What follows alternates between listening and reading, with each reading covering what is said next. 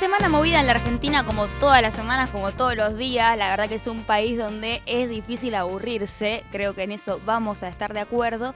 Lo que trascendió, así como en los últimos días, fue, bueno, un par de medidas que se tomaron alrededor de la economía, además de unos índices que destacaron, eh, bueno, que la situación sigue un poco complicada y sobre todo que eh, la inflación está viento en popa, ¿no es cierto? Aunque ya les voy adelantando, se estima que la de abril va a ser un poco más baja que la de marzo. Todavía no están los datos oficiales, los vamos a conocer en breve. En principio, lo que sí supimos es que los salarios no le ganaron a la inflación en febrero, ¿no? Eh, subieron un 3,1% por debajo del aumento del 4,7% que registró el índice de precios del consumidor.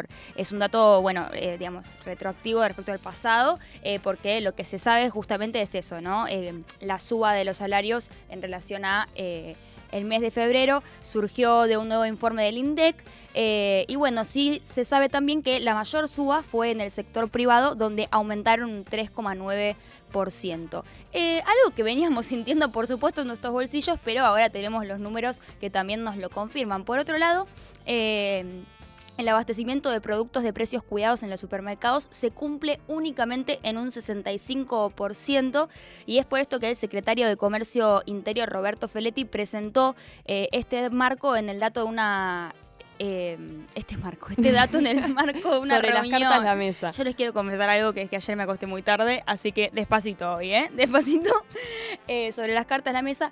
Nada, Feletti ahí persiguiendo a los compañeros, tratando de que cumplan un poco eh, las pautas establecidas y que no pongan sobreprecios, porque sabemos que eso afecta directamente al bolsillo de las y los argentinos. Pero lo que más me interesó a mí, si les parece les cuento, es que Martín Guzmán habló ayer, el ministro de Economía, Martín Guzmán, en un foro eh, organizado por el diario Río Negro en San Carlos de Bariloche. Y en este contexto hubo dos declaraciones que trascendieron un poco eh, la agenda mediática. Le escuchamos la primera y la comentamos pero nosotros tenemos un, programa económico que es parte de un plan integral en donde tenemos ciertos objetivos del desarrollo que queremos cumplir porque consideramos que es lo que le hace bien a la Argentina. Eh, la Argentina, como decíamos antes, tiene una restricción histórica al, al crecimiento económico que es la restricción externa.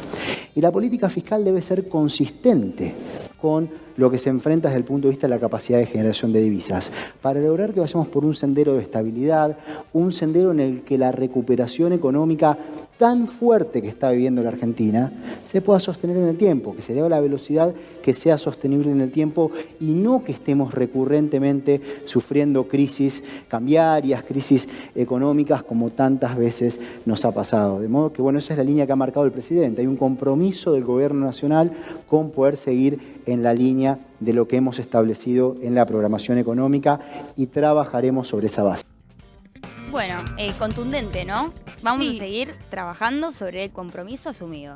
Sí, a vos, a vos, José, te noto poco convencida con esta declaración, con cara eh, de... Mm, mira, mm". yo soy guzmanista de la primera ola, pero eh, quiero decir que la inflación nos está comiendo el bolsillo, Guzmán, por favor, hagamos algo. Igual es muy complicado ser ministro de Economía en este país, ¿no? Como que nunca, nunca basta nada de lo que hagas. Y además lo que dice en términos macroeconómicos, que en, que en términos electorales es sumamente contraproducente, o sea, son dos cosas que muchas veces chocan pensar en a largo plazo en términos de cómo estabilizar eh, esa restricción externa permanente que tenemos como Argentina, pero me parece que, está bien plantearlo. O Totalmente. Aparte, un poco coincido. Eh, yo entiendo que también es lo que lo puso, o sea, pensar así la economía argentina es lo que lo puso donde está, ¿no? Pensar en, la economía a largo plazo y tratar de eh, salir de los ciclos de crisis o dejar de poner mm. parches, que es algo que siempre se le ha criticado mucho al modelo económico de, Cristina en su momento. Entonces,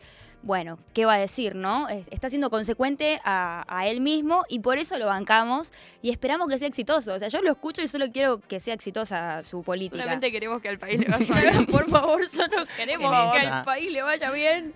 Eh, pero eso no fue lo último, o sea, lo que más escuchamos en este segundo audio.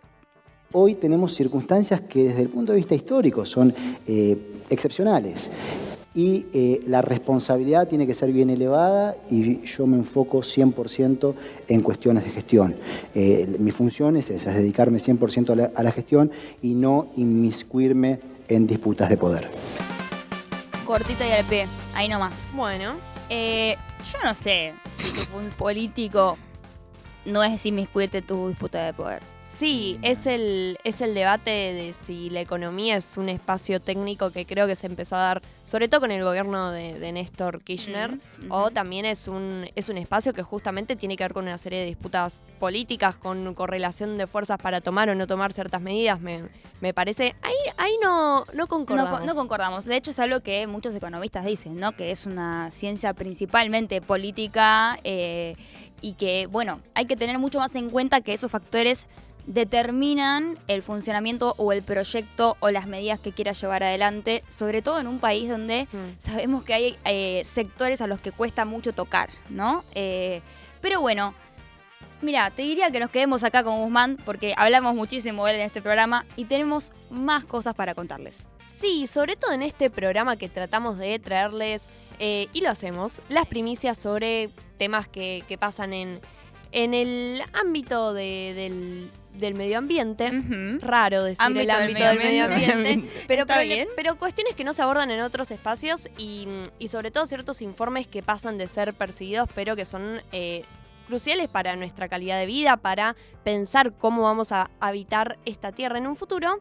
y en ese sentido, salió un informe recientemente eh, de la Convención de Naciones Unidas em, de la lucha contra la desertificación, que dice que el 40% de la Tierra ya fue degradada por la acción del hombre. Bárbaro. No, bueno. Buenísimo. Igual es grave. Este informe además se publica antes de eh, la quinceava sesión de, bueno, esta conferencia, de la conferencia de las partes de esta convención, que va a ser en mayo en Costa de Marfil, y el secretario ejecutivo de la Convención de Naciones Unidas de lucha contra la desertificación eh, afirmó que la superficie terrestre mundial ocupada por la agricultura, además de aumentar un 40%, genera un impacto negativo en el resto de los ecosistemas. O sea, no es solamente este 40%, sino que son las repercusiones eh, en, otros, en otros ecosistemas que incluyen, bueno, eh, el los sistemas agroalimentarios, que ahora vamos a hablar un poco de ese tema en la entrevista que tenemos a continuación, los, eh, los sistemas alimentarios globales son responsables del 80% de la deforestación. Tremendo esto que estás diciendo, ¿eh? Y, y, también del 70% de agua dulce y es la principal causa de pérdida de biodiversidad terrestre. O sea que en el debate en torno al modelo agroalimentario hay también un debate por cómo cómo vamos a seguir eh, luchando contra esta problemática que va en paralelo, que está íntimamente relacionada obviamente, pero que de alguna manera va en paralelo a la crisis climática, que es el problema de la desertificación. Eh, me parece o sea, súper súper complejo cómo es que entender cómo es que hay tanta gente en el mundo con hambre y el 40% de la tierra del planeta ya fue dañada en pos de alimentar gente, ¿no? Claro. O sea, hay una contradicción eh, que ya parece que no estoy descubriendo la pólvora, ya lo sé, pero verlo así, ¿no? Números tan concretos, o sea, hicimos eh, mm. papilla, la tierra de nuestro planeta, e igual así hay la, desigualdad que existe hoy a nivel económico, la brecha social, eh, es la más grande conocida por la historia del hombre. Bueno, todas estas dudas le vamos a poder preguntar a Sergio Torrego, con quien vamos a hablar en un ratito, que sabe mucho de estos temas. Eh, una de las cosas que, por ejemplo, nos, nos contó él, porque lo, pudimos visitar hace, hace un tiempo en el sur, que es donde vive.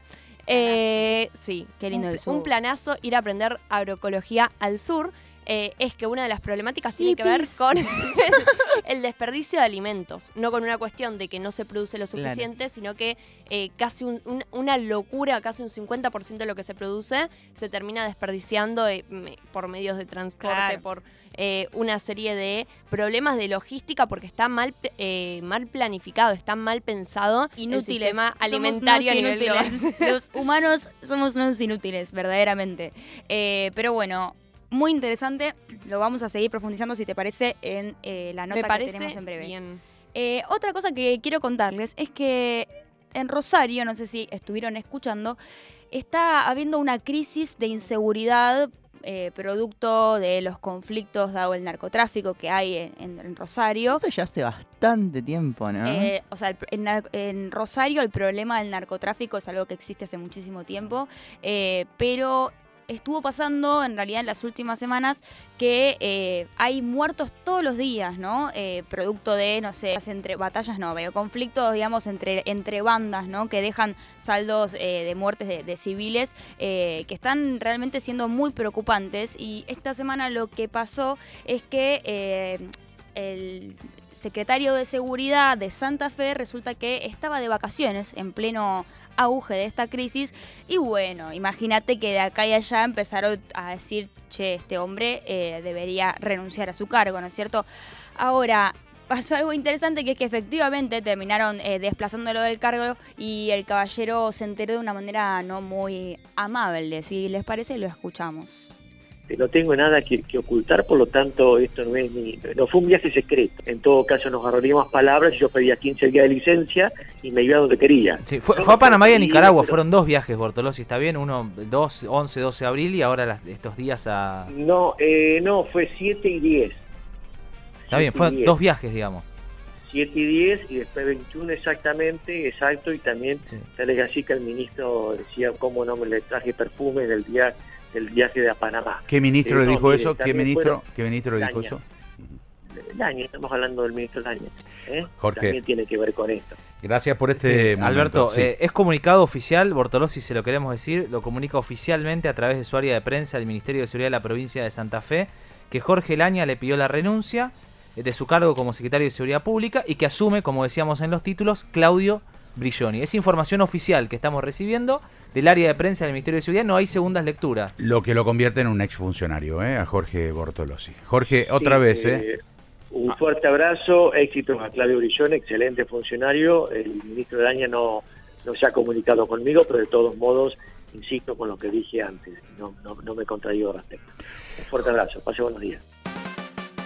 Bueno, no se han comunicado conmigo. Le deseo mucha suerte ah. a mi compañero. Eh, se enteró en vivo que había sido no. Eh, la verdad que pobre hombre, al mismo tiempo se tomó dos semanas de vacaciones. Ya es un montón En el medio de una crisis que, digamos, uno de los últimos casos fue un joven que fue acribillado a balazos eh, cuando su hijo estaba estacionando el auto frente a su casa. Digamos, estas situaciones de violencia son recurrentes en Rosario y hablan de un problema, es una crisis de seguridad que es permanente. Lo que yo escuchaba a periodistas de, que laburan en el territorio hace mucho tiempo es que eh, lo que suele suceder cada tanto estas crisis se exacerban, se le pide refuerzos a la seguridad nacional, va un batallón de gendarmes a contener la situación, se aplaca por unos meses y después vuelve a resurgir porque hay un problema estructural que es el narcotráfico, ¿no? Bueno, sobre ese tema hay una nota muy interesante en Revista Crisis en el número de, este mes. Eh, que, habla justamente de este tema y lo, lo aborda desde una perspectiva territorial, desde los barrios, eh, así que está muy buena, la recomendamos y remite un poco también a lo que pasa en otros países de Latinoamérica, que me parece que es un poco el temor. Estamos efectivamente eh, en, un, en, una región en la que el narcotráfico, esta cuestión del narcoestado, donde empieza a formar parte de, una estructura de poder, es una situación preocupante. No solo formar parte de una estructura de poder, sino determinar la vida de una sociedad entera, ¿no? Que mm. se ve completamente limitada. Eh, producto de eh, bueno estas, estas crisis que, hay en la seguridad y esta incapacidad que tiene el Estado de contener eh, al, narcotráfico y a toda la violencia que genera a su alrededor. Veremos cómo le va a este nuevo, a este nuevo sujeto, Claudio Villone. Eh, y bueno, seguiremos de cerca. Podríamos hacer una nota en, el futuro sobre esto. A mí es un tema que me interesa muchísimo y que creo que se habla, no se habla lo suficiente, ¿no? Sí, totalmente. Y vamos a estar contando sobre una cuestión que, bueno, que tiene que ver con algo que nos interesa mucho, que es la política electoral. ¿Cuáles son los movimientos que se van dando de cara al año que viene también. Y hubo algo que a mí me pareció por lo menos llamativo, que fue que los dirigentes de Juntos por el Cambio rechazaron, o sea, a Javier Milei Castanó, eh, lo, lo, rechazaron en ah. un comunicado eh, de la Mesa Nacional del espacio de Juntos por el Cambio, acusándolo de intentar quebrar la unidad eh, bueno, no estaría siendo muy estable su unidad si, si, mi ley la unidad, o sea, no sé quién más tiene está más estable, el frente de todos o junto por el cambio, la verdad, o sea, está bien. Unos gestionan el país, otros no, eso tenemos, tiene razón, pero... Sí, también hay como, hay un cierto recelo y un temor a esa nueva expresión de derecha que le disputa de alguna manera el electorado a Juntos por el Cambio. Y frente a eso, bueno, escuchémosla. Patricia Bullrich planteó públicamente eh, el rechazo al rechazo de Juntos por el Cambio, así que vamos a escuchar el audio. Lo que se habla es que queremos dejar de hablar de Javier Milei porque él haya, ha planteado claramente que no quiere estar en Juntos por el Cambio, entonces no tiene sentido seguir hablando, viniendo y yendo sobre... Tema terminado, tema terminado Milei. Pero, pero, pero cuando alguien, cuando dos no quieren, las cosas no salen cuando dos no quieren. Eh, consentimiento, o sea, me parece que conceptualmente está bien lo que propone. Sabia. Eh, ahora, Bullrich fue muy gracioso porque ella primero dijo que ella llegó tarde a la reunión, que cuando llegó ya lo habían decidido. Está en el temario, algo así como unas ciertas irregularidades dentro de esa reunión. O sea, totalmente lavada de manos y después eh, los compañeros subiendo fotos de ella redactando el comunicado, ah. mandándolo al frente.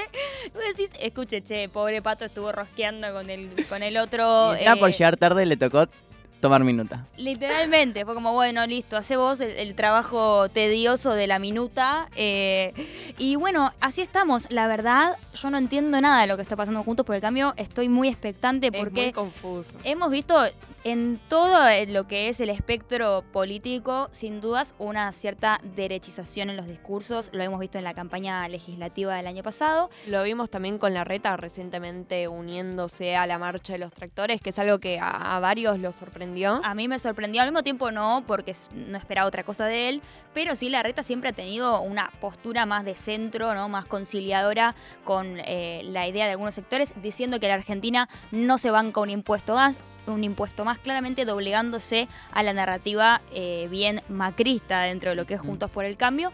Eh, y bueno, vemos un Mauricio Macri cada vez más presente en la escena, ¿no? Tomando protagonismo, sacándose fotos con Donald Trump, pero a la vez una Lilita Carrió diciendo que eh, no quiere a Milei, una María Eugenia Vidal diciendo que tampoco va a conciliar con Milei. Digo, está claramente habiendo un sector de Juntos por el Cambio que está completamente listo para entrar en eh, las filas de Patro Bullrich, Milei eh, y, Macri, ¿no? Que claramente se va, se doblegaría a eso. Yo creo que Macri igual va, va a jugar como comodín, ¿no? Como que, claro. digo, se va a terminar decidiendo una línea y él va a ir al frente de la batalla qué sé yo, digo, hay una intención, una vocación larretista de, de sumarse a esa fórmula, pero también sabemos que Pato está ahí disputando esa vicepresidencia con ganas. Eh, y bueno, veremos dónde queda el caballero Milei, ¿no? Eh, ordenado en este esquema. Sí, ojo que yo creo que también la disputa dentro de Juntos por el Cambio es una forma de convocar a distintos sectores del electorado. la famosa cuestión de halcones y palomas que por identificación con distintos personajes dentro del espacio, bueno, se termina apoyando a la coalición. Por ahí hay quienes se identifican más con la reta y apoyan a Juntos por el Cambio eh, pensando que es eso. Hay quienes apoyarán a Pato Bullrich, que estaría bueno que sean menos.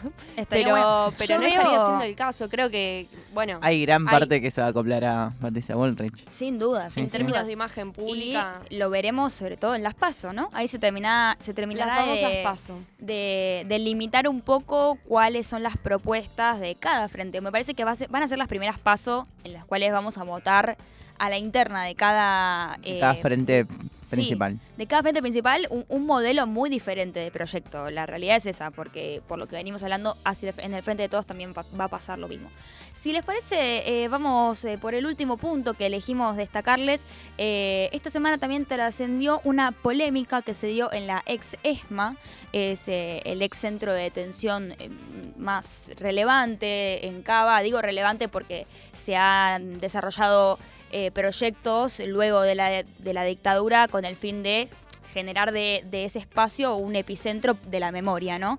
Eh, y bueno, básicamente la Exesma lo que pasó es que se estuvo llevando adelante una muestra eh, que se llama Neoliberalismo Nunca Más que tiene como propósito exponer cómo eh, la dictadura fue también consecuencia de un proyecto económico neoliberal, ¿no? Y cómo en realidad la mayoría de las medidas que se tomaron ¿no? para llevar adelante eh, ese proceso estaban ligadas a, bueno, ¿no? estas eh, ideas neoliberales. Lo que tiene de polémico es que muestran cómo esas ideas siguen presentes en el esquema político de nuestro país y acusa muy concretamente a quienes son los actores que llevan adelante esas medidas. Hay eh, denuncias de Caballo, ¿no? De, de, Menem, de la Rúa e inclusive Mauricio Macri. Eh, esto, por supuesto, que molestó a los sectores más conservadores, eh, principalmente a los liberales, Expert, López Murphy eh, y otros gentes denominados así libertarios, ¿no? Como se conoce ahora, como se llaman a sí mismos también. realmente bardearon un poco, ¿no? Dijeron no estar de acuerdo con que se haga digamos, campaña partidaria tan eh, alusiva en un espacio público. Además de que igual ellos siempre tuvieron una perspectiva absolutamente negacionista de la dictadura, sin ningún tipo de problema, dudan eh, de la existencia de si fueron 30.000, ponen en duda el número como si eso importase, ¿no? A fin de cuentas. Pero eh, lamentablemente, digo porque me parece que, le, le, cayó esta, esta situación a, una persona que labura mucho por los derechos humanos, que es Horacio Pietragla, el secretario de Derechos Humanos en... Eh, que trabaja, bueno, profundamente en la exisma y con eh, los distintos organismos de derechos humanos del país, eh, dio una entrevista en Radio con Voz explicando un poco los motivos por los cuales llevó adelante esta muestra. Lo escuchamos. La muestra la, la pensé y la pensamos con el equipo de poder contextualizar eh, los proyectos neoliberales que atravesaron desde el inicio, digamos, del surgimiento de esta nueva eh, forma de mirar eh, una política económica y las veces que, el neoliberalismo se cruzó tanto en dictadura como en democracia. no solo está el periodo de la dictadura, que fue donde en los últimos años donde se expresa en su máxima digamos bien fuertemente este proyecto neoliberal, sino que también está el contexto de Caballo y Menem, eh, de la Rúa y los cuatro años macrismo, claramente, ¿no? Que, que entendemos que fueron, eh, que están unidos, ¿no? Con ese puente a partir de esa política económica que se llevó adelante. Mira, hay algo que, que, yo no, no puedo dejar de hacer. Por, yo, tengo un rol institucional, soy el secretario de Derechos Humanos, eh, eh nuestros 30.000 compañeros detenidos desaparecidos, eh, fueron condenados a muerte y se llevó adelante una doctrina que todos sabemos que fue para el cono sur, para toda la región, a partir de un modelo económico que se quería instalar, digo. Bueno, clarísimo para mí, eh, por lo menos el punto de partida desde el que se pensó la muestra. Después, me gustaría saber qué piensan. Está la discusión de si es ético, si no es ético, si es demasiado partidario hacer esta denuncia en un espacio público, ¿no? En un espacio que es eh, representación del Estado. Eh, hay gente que decía, no está mal la denuncia, es medio demasiado alusivo, ¿no? Como una militancia muy concreta, hacerlo en eh, la exesma, como que les parecía muy fuerte. ¿Qué pensás? Yo pienso que objetivamente fue parte de un proyecto económico para América Latina, el famoso Plan Cóndor y la dictadura, no solamente en Argentina, sino en distintos países de la región se insertó dentro de ese plan. Entonces, señalarlo tiene un grado de objetividad y de realidad lamentable. Necesario. no significa que se pueda identificar a quienes perpetraron un golpe de Estado con quienes hoy promueven desde un punto de vista económico un proyecto neoliberal. Pero sí hubo un aspecto de eh, la dictadura que tuvo que ver con el plan económico y eso me parece innegable. Así que a, mí, objetivamente, no me parece mal. Sí, que esos shocks económicos no se pueden desligar de justamente ese disciplinamiento social eh, y que derivó justamente en un genocidio. Digo, creo que a estas alturas, digo, con la lectura que tenemos de ese momento eh, y también cómo se traduce el neoliberalismo en la actualidad, tenemos que reivindicar justamente eh, que, ese proceso eh, fue neoliberal, que implicó ciertas medidas económicas, que algunas se pueden replicar en la actualidad con diferentes, diferentes formas, pero bueno, me parece que es preciso mencionar justamente que esas medidas económicas en ese momento se llevaron a cabo junto a ciertas medidas de disciplinamiento social que, bueno, terminaron en eh, delitos de lesa humanidad. Absolutamente. Eh, veremos cómo sigue esto. La verdad es que los libertarios se presentaron en la Exesma a hacer el recorrido. Eh, por lo que contaba Horacio Pietragla. Me cuesta mucho pronunciar su apellido. ¿Lo hice bien? No. Pietragala. Pietragala, perdón. Bueno, eh, lo que contaba Horacio es que lo hicieron de manera medio prepotente. Entonces terminaron digamos, no dándoles la visita guiada que, pretendían y dejándolos que, bueno, que, que, ellos vayan a la ESMA y que vean. Pero de última, Digo, si sos, o sea, si sos un negacionista de la última dictadura militar, a vos lo que te molesta no es eh, específicamente que haya una muestra en contra de que, que, marque el neoliberalismo como parte de la última dictadura militar, sino que te molesta que exista un lugar de, memoria, un espacio de memoria. Igual para mí el, el señalamiento les molesta, porque de alguna manera los hace responsables. Lo cual, sí, igual les molesta la existencia, ellos insiste con esta idea de que paren con el curro de los derechos humanos, ¿no? Digo, entonces está alineado a lo que vos decís. Eh, en fin, no sé. Algo que, que decía Horacio es que se está llevando un poco adelante la idea de proponer un proyecto de ley que proponga. Eh, uh, proponer un proyecto de ley que proponga. Eh, proponer un proyecto de ley que establezca que mm, una penalización a, personas que cumplan cargos públicos y que tengan acciones negacionistas. A mí me parece una iniciativa interesante. No es tan fácil, para, eh, porque contaba, eh, consenso a la interna de, bueno, los distintos organismos de derechos humanos, pero sería interesante, porque estamos hablando de personas que ocupan cargos públicos y que es que tienen, que tienen justamente incidencia en, en, cómo se construye la opinión pública también. Absolutamente, absolutamente.